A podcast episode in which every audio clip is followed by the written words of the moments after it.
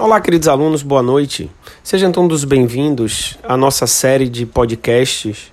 Hoje estamos gravando o sétimo episódio e o tema abordado será função exponencial.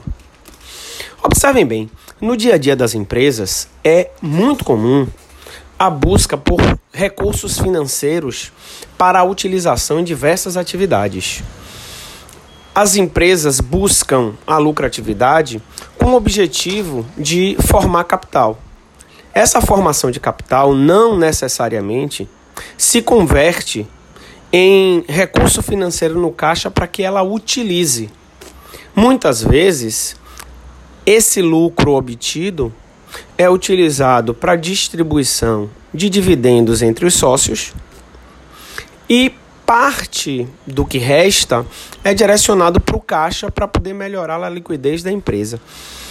No entanto, esse recurso que também é direcionado para o caixa, ele acaba tendo uma outra finalidade, que é servir como garantia para que as empresas possam buscar dinheiro emprestado.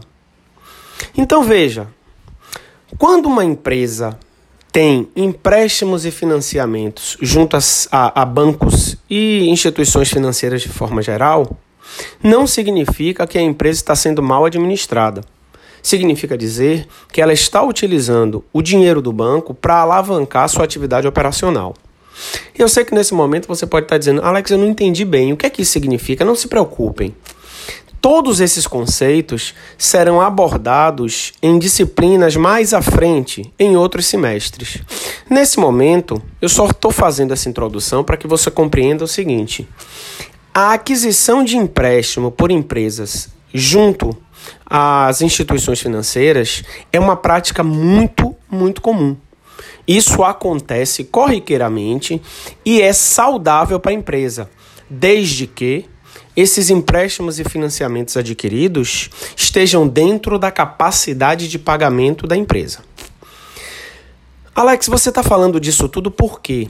Qual é a lógica desse negócio? A lógica é muito simples. Todas as vezes que a empresa uh, vai até um banco buscar dinheiro emprestado, esse dinheiro emprestado pode ser para capital de giro, para poder manter o negócio funcionando no dia a dia, pode ser para fazer um investimento, um investimento para aumentar sua capacidade produtiva, é, para poder, é, de alguma forma, melhorar a sua linha de produção para que ela reduza os custos, como pode ser também para financiamento de ativos. Ela pode comprar um imóvel, ela pode comprar um veículo, uma máquina, enfim, diversas finalidades. O importante é que todas as vezes que a empresa parte para o sistema financeiro para captar esse recurso, uh, sobre o capital emprestado, sempre vai incidir juros. Os juros representam a remuneração que o banco tem em cima do capital emprestado. A gente precisa entender que o dinheiro ele tem um valor ao longo do tempo.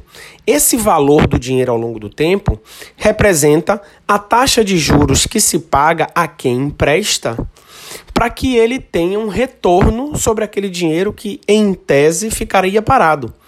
Então, se alguém está buscando esse dinheiro, alguém tem que pagar para o dono dele por estar utilizando por um período de tempo. Então, Todas as vezes que a empresa busca esse dinheiro emprestado, sobre ele vai incidir os juros. E o cálculo desses juros, ele é feito com base em uma função. E essa função é a nossa função exponencial. Todas as vezes que alguém vai buscar um recurso financeiro no banco para pagar em um determinado período de tempo, se ela quiser saber qual é o montante final a pagar, ela vai precisar utilizar uma função exponencial que dirá para ela qual será o montante que ela vai pagar ao final. Se eu peguei 100 mil emprestado por dois anos, ao final de dois anos, qual é o montante que eu pagarei? Então, existem funções exponenciais que auxiliam as empresas no cálculo tanto dos juros, quanto do capital, quanto da taxa, quanto do tempo, assim como o montante. E essas operações, por serem corriqueiras, as pessoas que estão envolvidas tanto na área financeira quanto na área contábil lidam com ela constantemente. E nós também lidaremos com ela ao longo dos quatro anos em que ficaremos aqui na faculdade. Diversos momentos nós vamos trabalhar o valor do dinheiro no tempo. A gente vai trabalhar um capital, a gente vai trabalhar um montante, nós teremos taxa e tempo. Alex, então essa fun fun é, função exponencial, ela é basicamente para isso? Ela é para isso também.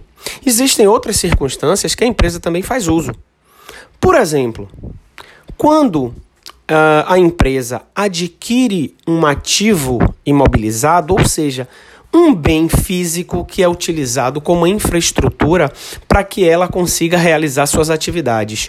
Ou seja, quando a empresa compra um imóvel, quando a empresa compra uma máquina, quando ela compra um equipamento, quando ela compra um veículo, tudo isso que eu acabei de citar é utilizado como infraestrutura para que a empresa realize sua atividade.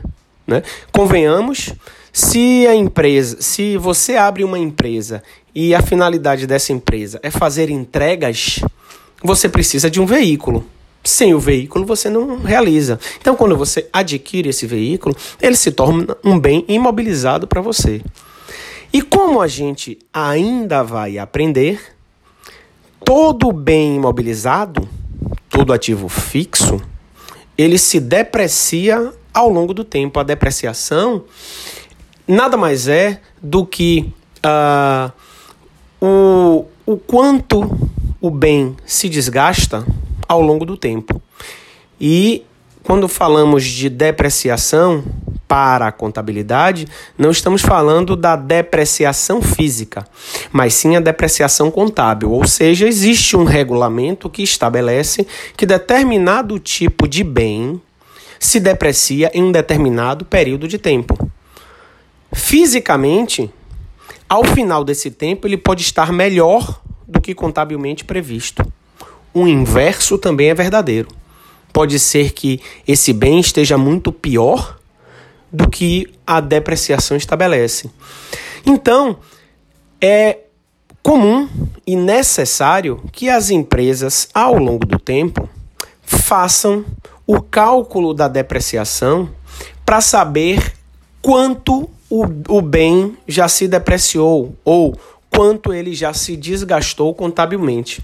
Ou então pode ser que a empresa queira saber o seguinte: eu comprei o bem hoje, a depreciação acontecerá em cinco anos. Então, qual é a previsão de valor desse bem daqui a três anos? Então, quando você vai fazer esse cálculo, você precisa de uma função. E essa função, ela é exponencial. Porque a, a depreciação desse ativo, ele acontece ao longo do tempo. Então, tanto num exemplo quanto no outro, observem que o tempo é um fator primordial. Então, para as funções exponenciais, o tempo ele é um elemento extremamente importante. E aí, todas as vezes que esse tempo, que essa variável, que é uma variável independente, ela será utilizada na fórmula, ela entra como um expoente que vai determinar em quanto tempo o bem se desgastará ou quanto será pago ao longo de um determinado tempo. Todas as funções que apresentam um expoente, só que esse expoente ele é a variável dependente, independente, ou seja, a variável x, aí nós temos uma função exponencial. Então, isso é só para que vocês tenham uma noção de como nós conseguimos aplicar esse modelo de função em situações de rotina dentro de uma empresa. É muito interessante, eu tenho certeza que vocês vão, vão gostar uh, de tudo aquilo que vocês verão nos próximos semestres relacionados a isso. Mas nesse momento, o importante é aquilo que a gente vai ver daqui a pouco em nossa aula. Espero vocês lá, ok? Tchau, tchau, boa noite.